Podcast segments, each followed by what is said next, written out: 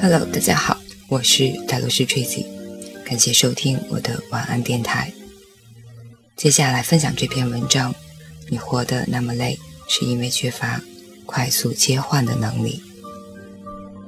在学生时代，你是不是总是很羡慕那些不补习、不熬夜还会玩，结果呢，学习成绩总是名列前茅的人？在工作的时候，也总有那种从来不加班。总是能在下班的时候把当天的工作都完成的人，我们常常把这些人能够如此轻松的学习和工作归因于聪明。然而，其实这和聪明没有太多关系。我们总是爱在数学课上背英语单词，在英语课上做数学作业。上课的时候不是走神犯困，就是看课外书；下课的时候又自学之前老师讲过的内容。该学习的时候没认真学习，该放松的时候又不好好放松。在工作的时候逛逛朋友圈，刷刷微博，然后呢用加班弥补没有完成的工作。在被分手之后郁郁寡欢。即便知道这样不好，也依然沉浸在痛苦中无法自拔。其实，所谓的轻松的学习、轻松的工作、轻松的谈恋爱，要求的都是同一种能力，也就是快速切换的能力。快速切换的能力，就是迅速抽离和快速投入的能力。不管是在工作还是在恋爱中，拥有这样的能力的人，能够更高效的工作，摆脱负面情绪的影响，享受当下，成为人生赢家。我们先来看一下这种能力给我们带来的好处吧。首先，摆脱负面的情绪。你失恋的时候会这样吗？容易在很长一段时间里陷入痛苦中无法自拔，甚至这种情绪会影响到正常的生活。工作的时候魂不守舍，屡屡犯错；和朋友逛街总是提不起兴致，好像没有什么值得开心的事儿。理智上知道不能再继续痛苦下去，知道即便自己再悲伤悔恨，依旧无法挽回对方。然而，还是像上瘾似的，无法摆脱失恋的阴影。你所缺少的，这个时候的确是一种快速切换的能力，强迫自己从一种负面情绪中快速抽离。然而，有一些人虽然失恋了，伤心个两三天，喝酒也好，大哭也罢。然后就像什么事儿都没发生过一样，继续努力的工作，认真的生活，因为他们拥有了这种能力。一旦意识到某种情绪对自己有负面的影响，或者会让自己失控，便能迅速的从中抽离出来，摆脱负面情绪的影响。而迅速抽离，并不代表压抑情绪。而是在短时间内允许时间给自己一个释放的空间，迅速的将负面情绪排空，不再拿出来反反复复的咀嚼回味。第二，快速切换的能力能够让你提高效率。比如说，我们经常会加班，工作中。好像总是很忙碌的样子，但是实际上一天没做多少。逛逛朋友圈，刷刷微博，一不小心半天就过去了。好不容易准备打起精神工作吧，总是有一大堆破事儿涌上来打乱思绪，于是，一天就过去了。该做的事儿还是安安分分的放在那里。心理学上有一个词叫做“心流”，心流是人们全身心投入某事的一种心理状态。比如艺术家在创作的时候，人们处于这种情形时，往往不愿意被打扰，也就是抗拒中断，一种将个人精神力完全投注在某种活动上的感觉。心流产生的时候，同时会有高度的兴奋以及充实感。不管是在嘈杂的环境中，还是在多任务并行的状态里，快速投入的能力能够让你排除干扰，在短时间里专注一个任务，就像打怪一样，高效的完成一个个看似繁琐复杂的任务。最后呢，快速切换能力能够让你尽情的享受当下。其实，快速切换的能力就是强迫自己在一段时间内不去想什么和只去想什么。这可能是我们大多数人需要具备的能力，也是需要应用的日常生活的一个重点。在周末的时候呢，尽情放松，不去想工作的事儿。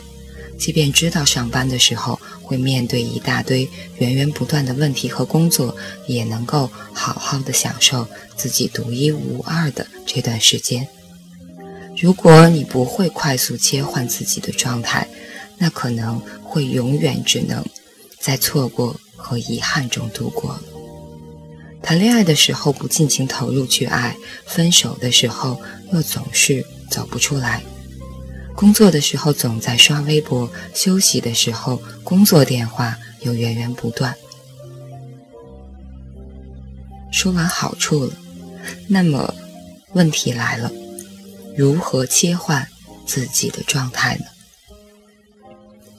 这就要求我们找到一个按钮。有的人写东西的时候需要安静独处的环境，但当这些环境无法选择的时候，比如你在上班，周围同事聊八卦聊得正嗨，这时候只要戴上耳机，调到纯音乐频道，就能忽略外部环境的嘈杂，进入专注的状态。在这里，戴上耳机听音乐，便是能够让你快速投入的按钮。而另一些人，只有在夜深人静的时候，才能好好思考，比如说我。那对于这些人来说，独处、不被打扰的空间和安静的氛围，就是快速投入的按钮。所以，有的人学习非得在晚上，有的人学习非得选择专门的地方，比如去自习室；看书呢，非得去图书馆。不管是否刻意，总之，他们找到了这样一个按钮。一旦你能够找到，让自己快速投入的按钮，就会在短时间内进入状态，在心流里高效的工作和学习。另外呢，切换状态也要给我们自己设置时限。当感知到负面情绪存在的时候，不要压抑情绪，反而应该尽情的释放，给负面情绪设置一个时限，也就是一个缓冲期。失恋的时候，可以给自己一个星期的时间。如果你觉得太短了，那两个星期、三个星期，超过一个月，呃，等于没有设定时间吧。假设给自己一个星期，而你也最好强迫自己把时间压得很、压得很短。在这个时间段里呢？会想怎么哭怎么哭，想怎么折腾怎么折腾。但是，一旦过了这个时限，一定要强迫自己从负面情绪中走出来。这个类似于工作上的 deadline 道理一样，在工作中，不管是写一篇文案，还是做一个 PPT，都要刻意的给自己设定一个时限。人们只有在截止时间到来之前，才能够最大限度地激发自己的潜能，逼迫自己尽快进入状态。所以，可能拖延并不是你的错，而是你的潜意识认为，在最后的阶段，你是能够超常发挥的。那如果你能够保证超常发挥，拖延也就拖延吧。设置实现这样的功能，也是为了让你学会减少不必要的事物的时间投入。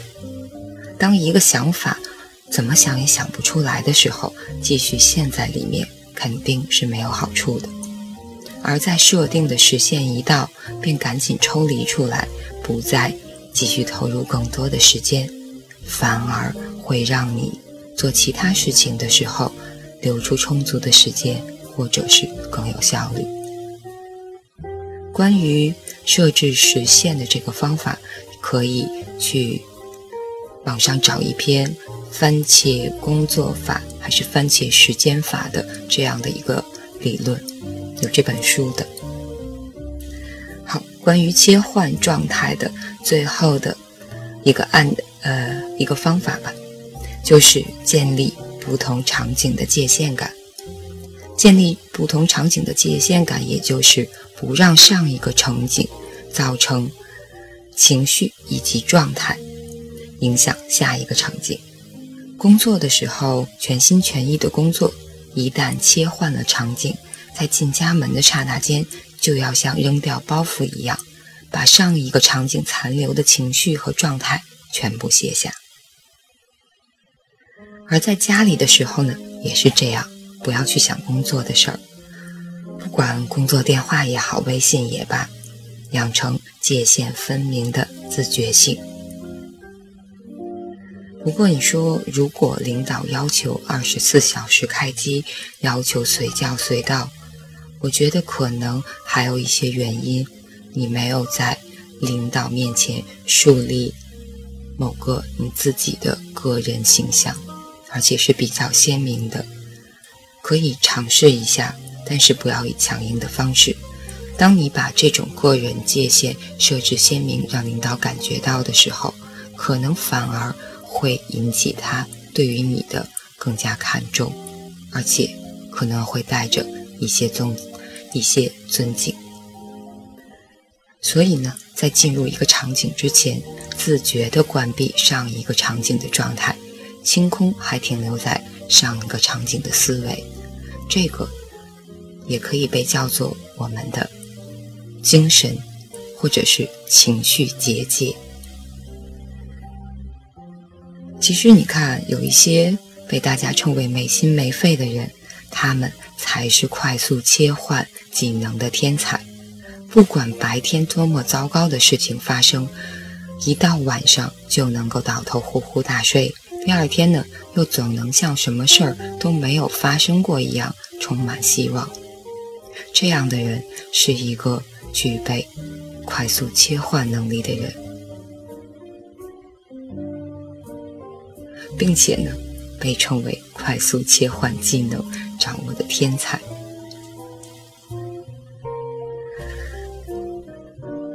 其实，关于快速切换的技能，就以上的这些。